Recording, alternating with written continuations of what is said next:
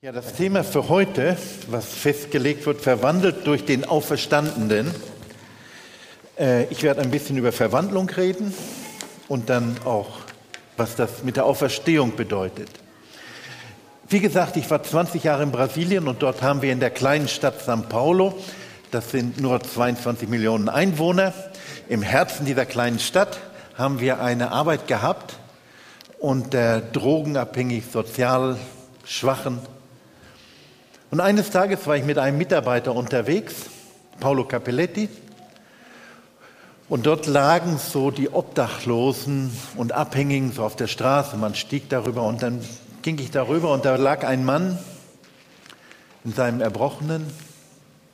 Ich stieg über die Beine und Paulo stand still. Und er schaute runter und dann nahm er sein Taschentuch, wischte das Gesicht des Mannes ab, hob ihn hoch. Und es war wirklich unangenehm, der Geruch dieses Mannes. Ich drehte mich weg, aber dann schaute ich in das Gesicht von Paulo. Und dann merkte ich, dass Tränen in seinen Augen standen. Und dann hörte ich, dann lag dieser wirklich der schwache Mann in seinen Armen und dann sagt er, geschaffen, um die Herrlichkeit Gottes darzustellen. Ich hätte das nie in Verbindung gemacht. Ich habe unterrichtet über das Bild Gottes im Menschen und dann sagte Paulo, dieser Mann ist geschaffen, um das Bild Gottes darzustellen. Dann sagt er, komm Chico, lass uns ein Bad nehmen. Ist dann aufgewacht, hat den Bad gekriegt, äh, also hat dann gebadet, geduscht, neue Kleider gekriegt und dann ging er ganz anders weg, als wir ihn gefunden haben. War eine äußerliche Verwandlung. Aber jeder Mensch ist geschaffen, um das Bild Gottes darzustellen. Und da hinein sollen wir verwandelt werden. Verwandelt durch Jesus Christus. Aber ich habe mir die Frage gestellt, als ich das Thema so anschaute. Möchten wir denn überhaupt Verwandlung? Lieben wir Veränderung? In meinem Leben habe ich sehr viele Veränderungen erlebt. Und ich sage eins, ich mag keinen Umzug. Ich mag das nicht, obwohl ich viel umziehen musste. Aber ich mag es einfach nicht. Also wenn es heißt, sich zu verändern, da muss ich ja was Altes lassen. Und das, was ich liebe, möchte ich am liebsten nicht verlassen. Geht das Ihnen auch so? Geht das euch auch so? Wir möchten das Schöne festhalten. Wir möchten das, was uns gefällt, am besten konservieren. Nun, wenn ich etwas konserviere, dann ist es am meisten recht tot. Na, in der Konservendose, das ist kein frisches Gemüse. Und wenn ich mein Leben konservieren will, dann lebt es nicht mehr. Und die Realität ist, dass unser Leben eine ständige Veränderung ist, dass unser Leben davon geprägt ist, dass alles immer anders wird. Und wir möchten aber das nicht immer. Das ist anstrengend, das andere zu erleben. Und diese Veränderung, diese Verwandlung, wovon unser Predigtthema spricht, ist gar nicht so einfach. Nun, man kann ja auch in etwas Positives verwandelt werden. Ich weiß nicht, wie das letzte Jahr war. Jetzt haben wir ja Silvester gehabt, Neujahrsbeginn. Ich weiß nicht, wie das bei euch war. Das letzte Jahr war bei mir sehr turbulent mit dem Umzug hier nach Erlangen und allen anderen Dingen. Ich sagte, so ein Jahr brauche ich 2012 nicht mehr. Es gibt ja auch Veränderungen zum Besseren. Ne? Und verwandelt, verändert werden, ist manchmal ganz schön anstrengend. Unser Text, der uns gegeben ist für den heutigen Tag, steht im 1. Korintherbrief, Kapitel 15, und ich lese die Verse mal vor. Brüder und Schwestern, das ist ganz sicher. Menschen aus Fleisch und Blut können nicht in Gottes neue Welt gelangen. Ein vergänglicher Körper kann nicht unsterblich werden. Ich sage jetzt ein Geheimnis. Wir werden nicht alle sterben, wir werden aber alle verwandelt werden. Das geschieht in einem Augenblick so schnell, wie jemand mit der Wimper zuckt. Sobald die Posaune das Ende ankündigt. Die Posaune gibt das Signal und dann werden die Verstorbenen zu unvergänglichen Leben erweckt und die, die wir dann noch am Leben sind, bekommen einen neuen Körper. Tod, wo ist dein Sieg? Tod, wo ist deine Macht? Die Macht des Todes kommt von der Sünde. Die Sünde aber hat ihre Kraft im Gesetz. Dank sei Gott, der uns durch Jesus Christus, unserem Herrn, den Sieg schenkt. Ich möchte noch einmal mit uns beten.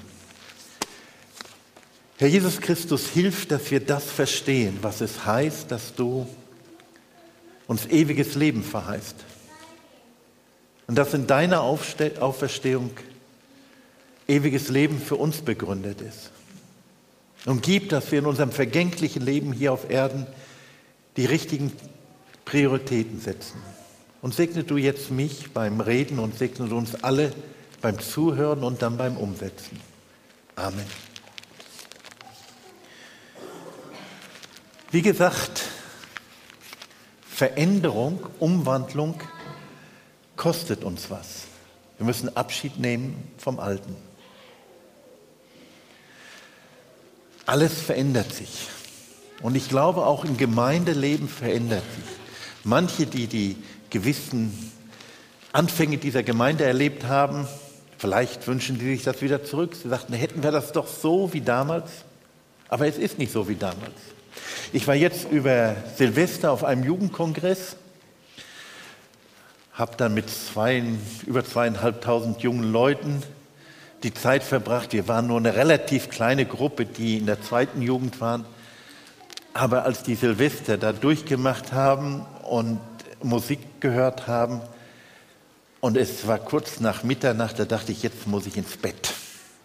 Früher hätte ich weitergemacht wie die anderen. Ich merkte, ich kann es nicht mehr. Mein Leben hat sich verändert, meine Spannkraft hat sich verändert, die Gesundheit verändert sich. Ein Freund von mir hat mal gesagt, wenn du 50 Jahre bist und darüber hinaus und du wachst morgens früh auf und hast keine Schmerzen, dir tut nichts weh, dann guck nach, ob du nicht schon im Himmel bist. Diejenigen, die in diesem Alter sind, äh, die können das äh, vielleicht nachvollziehen. Hätte ich früher nicht gedacht, aber heute Morgen, da dachte ich, jo, der hat recht. Es verändert sich. Und irgendwie möchten wir das Alte festhalten. Und die Menschen möchten das festhalten, was einmal war. Und die anderen sagen, ja, wenn sich alles verändert, dann muss ich den Augenblick genießen. Und es gibt eine Jagd, das Jetzt zu genießen, das im Augenblick das Leben zu leben, koste es, was es wolle. Und ich stelle mir manchmal vor, was ist das für ein Jagen nach Glück, nach Erfüllung, nach dem richtigen Kick? Hauptsache, es ist spannend, Hauptsache Adrenalin ist da, no risk, no fun. Und so lebt man. Und zwar leben wir als Menschen unter der Perspektive, so oft unter der Perspektive, ja, ich habe ja nur 60, 70, 80 Jahre. Und dann ist das Leben vorbei und alles, was ich leben könnte, muss ich in diese 80 Jahre hineinpacken. Und alles, was ich erleben könnte an Spannung, an Interessanten, kommt in diese 80 Jahre vielleicht hinein. Das die durchschnittliche Lebenserwartung jetzt bei den Deutschen. Nun, die Frauen haben es ein bisschen besser. Laut Statistik leben die bis zu sechs Jahren länger als wir Männer. Also wir Männer müssen alles in 80 Jahre maximal reinpacken. Okay, und dann kommt das Streben nach Glück, nach Erfüllung. Und demgegenüber sagt unser Text, es gibt ein Leben nach diesen 80 Jahren. Die Bibel verheißt uns ein Leben in Ewigkeit. Und jetzt sage ich das mal so. Für mich bedeutet das, ich habe 80 Jahre ungefähr hier auf dieser Erde und dann eine ganze Ewigkeit, um mein ganzes Leben zu genießen und das alles zu erleben, was ich auf dieser Erde nicht mitkriegen kann. Ist doch cool, ne? Ich habe 80 Jahre plus Ewigkeit. Wir haben 80 Jahre plus eine Ewigkeit. Und in dieser Ewigkeit tut es mir nicht mehr weh, wenn ich morgens aufstehe. Es wird dort kein Leid und kein Schmerz sein. Das ist die Verheißung des Neuen Testamentes. Die Verheißung, von der Paulus spricht im ersten Korintherbrief. Wir werden verwandelt werden, und zwar so verwandelt werden, dass wir in der Gegenwart Gottes eine Ewigkeit verbringen können. Wenn ich darüber nachdenke, fange ich an zu staunen. Und dann hat es Konsequenzen für mein Leben hier auf Erde. Dann hat es Konsequenzen, wie ich mein Leben gestalte, wie wir unser Leben wirklich in die Hand kriegen. Dann geht auch ein bisschen dieser Druck weg. Ich muss alles jetzt und augenblicklich erleben und die ganze Spannung jetzt genießen. Nein, ich habe eine Ewigkeit noch, um zu leben. Wenn wir begrenzt leben und sagen, wir leben nur diese 80 Jahre hier auf dieser Erde. Und als ich zwölf Jahre war, noch keinen Bezug Jesus Christus hatte, da habe ich mir einmal gesagt, ich war zu Hause, meine Familie war spazieren gegangen, das war bei uns so üblich, Sonntagsnachmittag ging man spazieren und ich hatte keine Lust spazieren zu gehen, bin zu Hause geblieben, bin ins Wohnzimmer, habe mich hingesetzt und in dem Lehnstuhl meines Vaters Beine auf den Tisch gelegt, was ich normalerweise nicht durfte, und habe dann über mein Leben nachgedacht und philosophiert. Da war ich zwölf Jahre. Und da sage ich, Johannes, wenn du lebst, dann willst du mal das Beste aus deinem Leben machen. Willst dein Leben genießen und wenn du dann mal 65 bist, mein Großvater wurde äh, in dieser Zeit 65, dann willst du sagen, super Leben gehabt. Wenn ich aber heute darüber nachdenke, und das hat mich ein bisschen begleitet. Wenn ich heute darüber nachdenke, ich habe ein super interessantes Leben gehabt bis jetzt. Aber ich brauche nicht in diesen Jahren, die ich hier auf Erde lebe, mein ganzes Leben auskosten. Ja, ich koste es aus. Aber ich habe die Perspektive für die Ewigkeit, weil ich ewig leben werde, laut Jesus Christus. Nun, das Leben hier auf dieser Erde lebt man unter einem Druck. Um das Leben zu genießen, brauchen wir Geld. Und wir brauchen gewissen Einfluss, Macht. Und so ist das Leben bestimmt bei von vielen Menschen nach dem Streben nach Geld und Macht, damit man sein Leben kontrollieren kann und das Maximale rausholen. Das ist ganz schön anstrengend. Nicht wahr? Es ist anstrengend. Und in diesem hinein fängt unser Kapitel 1. Korinther Kapitel 15 an mit dieser Aussage, nun aber ist Christus auferstanden. Wollen wir uns dessen mal bewusst werden, was in diesem Text heißt? Jesus Christus ist auferstanden. Wie hat Jesus denn gelebt? Er hat gelebt, indem er sich für die anderen hingegeben hat. Er hat geliebt. Und da habe ich jetzt eine Frage, ist Jesus nicht letztendlich gescheitert? Denn er ist ja auf dieser Erde gewesen, hat eine großartige Botschaft gehabt und hat gesagt, daran wird die Welt erkennen, dass ihr meine Jünger seid, wenn ihr euch untereinander lieb habt. Und er hat angefangen, den Menschen zu dienen, er hat ihnen geholfen, er hat überall nicht auf sich geschaut, sondern hat darauf geschaut, dass den anderen gut geht. Er hat für den anderen gelebt. Er hat sich nicht selbstständig verwirklicht und gesagt, Hauptsache ich realisiere mich, sondern er hat für den anderen gelebt. Er hat Liebe gelebt. Das wollte er nicht. Und er sagte, ich bin der Weg, die Wahrheit und das Leben. Und er hat gesagt, wer wirklich so leben will wie ich, folge mir nach. Und was ist dann geschehen? Seine besten Freunde haben ihn verraten.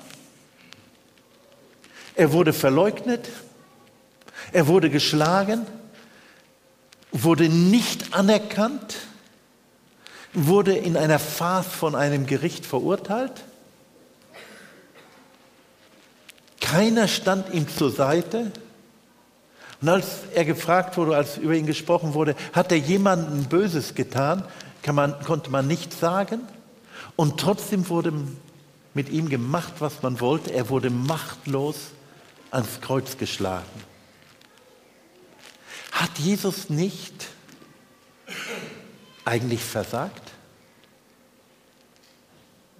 Ist er nicht letztendlich gescheitert, als er dort am Kreuz hing? Hinweg mit ihm?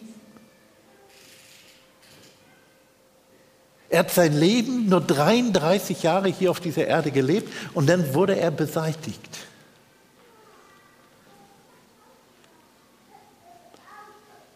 Weil er sein Leben aus Liebe für Menschen dahingegeben hat.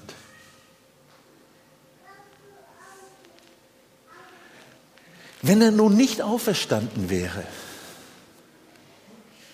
müssten wir wirklich sagen, er wäre gescheitert. Wenn er nicht auferstanden wäre, dann wäre es ein Absurd, ihm nachzufolgen, denn er hätte durch sein Leben und sein Sterben bewiesen, es bringt ja nichts, in Dienst und Hingabe für andere Menschen zu leben oder für die Menschen zu leben. Wenn ich nur bei dem Gekreuzigten stehen geblieben wäre, dann sagt Paulus, wenn Jesus nicht auferstanden wäre, dann werden wir die elendsten und die dümmsten Menschen hier auf dieser Erde. Aber dann stellt er diesen, diese Behauptung auf. Nun aber ist Christus auferstanden von den Toten. Das heißt, für Jesus Christus waren 33 Jahre hier auf dieser Erde und eine ganze Ewigkeit. Und der Aspekt, ewig zu leben nach dem Tode. Der Tod ist nicht das Letzte. Und wenn wir über das Thema nachdenken, verwandelt durch Jesus Christus, durch den Auferstandenen, heißt es durch diese Tatsache, dass Jesus Christus auferstanden ist von den Toten, heißt das, dass das Leben hier auf dieser Erde diesen eindeutigen ewigen Bezug hat. Ich lebe hier auch für die Ewigkeit. Und die Ewigkeit hat heute schon hier begonnen. Und wenn wir heute unser Leben gestalten, wenn wir heute, wie wir leben, leben wir, weil es die Ewigkeit gibt, weil es ein Morgen gibt, auch nach dem Tod. Ich möchte eine kurze Geschichte noch erzählen aus meinem Erlebnis aus Brasilien. Wie gesagt, haben wir uns in der Sozialarbeit uns um Menschen gekümmert, die am Rande der Gesellschaft waren. Wir hatten eine Farm, auf dem wir Drogenentzug und Menschen mit Problemen betreut haben.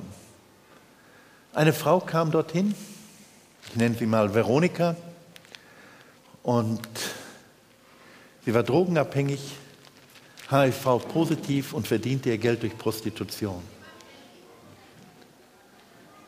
Und ich kam ins Gespräch mit ihr, war verantwortlich und dann erzählt sie mir ihre Lebensgeschichte. Und dann erzählt sie davon, dass ihr Großvater äh, sie als Kleinkind anfing, sexuell zu missbrauchen und das ganze Leben hat sie davon gelebt. Und so kam diese Geschichte, ihr Leben, ziemlich unter die Räder. Und so kam sie bei uns auf die Farm. Und sie hatte so ein Groll, so einen Hass in sich. Auf alles, was Mann hieß. Und ich sprach mit ihr und ich dachte, kann ich ihr beibringen, dass Gott sie lieb hat? Und ich merkte letztendlich, wenn sie vergeben könnte, dann könnte sie ein neues Leben anfangen. Ich kam nicht weiter. Und dann kam mich eine Idee und sagte, hast du ein Bild von deinem Großvater? Und ich sagte, ja. Sie hatte ein Familienfoto. Und dann habe ich das rausgescannt und vergrößert, beim nächsten Gespräch mitgebracht. Wir saßen draußen Und dann habe ich einen Hammer und Nägel mitgebracht. Und dann sage ich so, jetzt zahl's ihm heim. Sie nagelte das Bild an einen dicken Balken und nagelte und haute und haute sich auf die Finger und haute weiter. Sie ließ ihren ganzen Frust, ihre ganze Wut, die ganze Verzweiflung ihres kaputten Lebens, nagelte sie in dieses Bild hinein. Und dann hatte ich ein Bild von Jesus Christus mit der Dornenkrone. Und dieses schob ich über das Bild, während sie einen Augenblick da mir die Möglichkeit gibt, über das des Großvaters. Und sie nahm einen Nagel und haute das hinein in das Bild, das Gesicht Jesu Christi. Und in den nächsten Nagel weitere Dornen in der Krone. Und dann den nächsten. Und ich dachte, hört sie da nie auf. Und plötzlich ließ sie den Hammer fallen wischte die Nägel vom Tisch und fing an zu weinen. Und sie begriff in diesem Augenblick, dass Jesus für die ganzen Schmerzen ihres Lebens gestorben war. Das, was sie erlitten hatte. Dass er einer wirklich von uns wurde einer, der unser Leid und unsere Schmerzen auf sich genommen hatte. Und sie sagte, es ist genug. Er hat genug gelitten. Und in diesem Augenblick fing an, ihr Leben sich zu verändern, zu verwandeln. Veronika wurde ein froher Mensch. Und in ihr wurde die Kraft der Auferstehung Jesu Christi deutlich, dass sie ein neues Leben beginnen konnte. Sie war immer noch HIV-positiv. Ihre Geschichte war nicht heil in allen Dingen. Also sie war ein Mensch, der anfangen konnte, ganz konkret ihr Leben zu gestalten.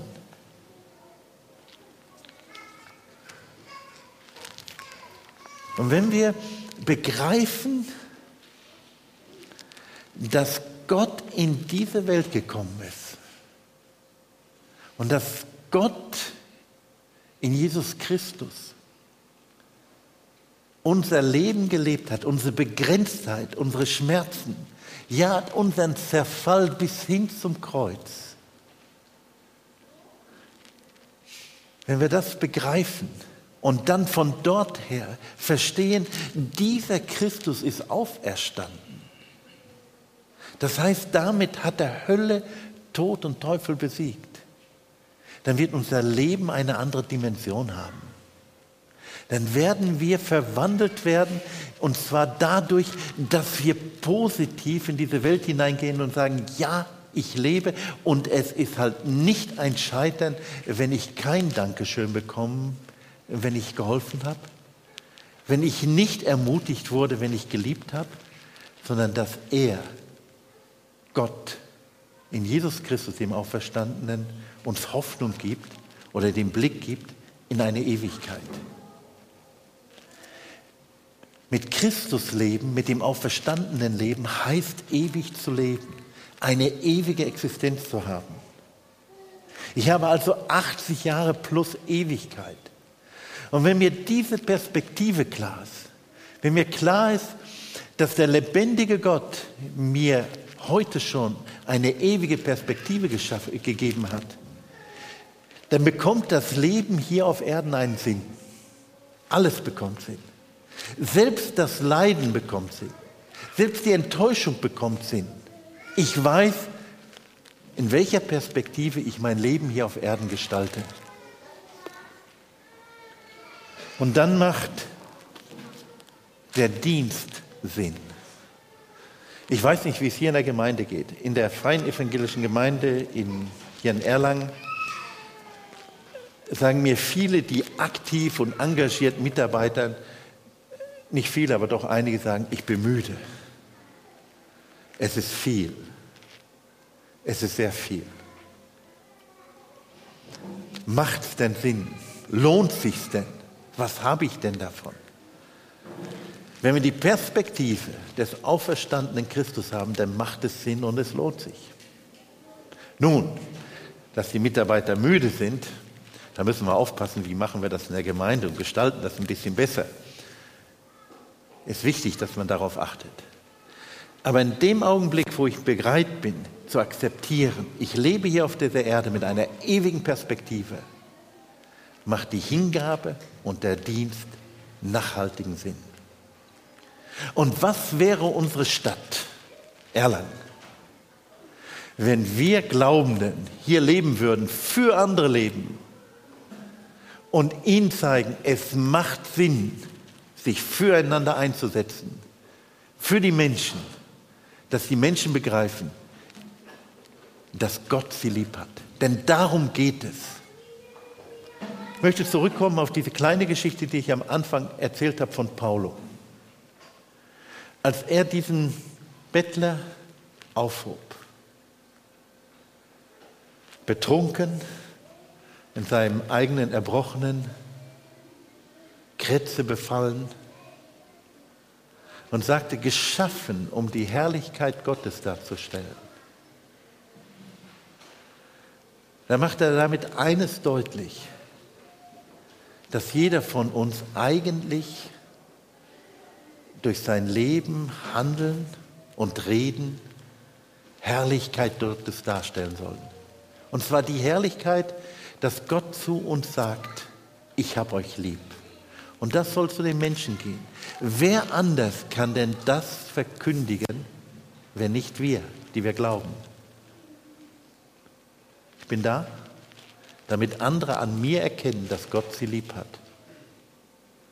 Durch Wort und durch Tat. Perfekt bin ich nicht. Fehler mache ich, ja. Aber mir wird vergeben. Und wenn wir begreifen, dass Christus für unseren Schmerz und für unser Leid gestorben ist, für die Sünde, die wir begangen haben und die Sünde, die an uns geschehen ist, dann werde ich vergeben können und immer wieder neu auf andere zugehen.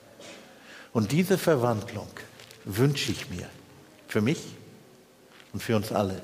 Verwandelt werden durch den Auferstandenen, der uns eine ewige Perspektive gibt.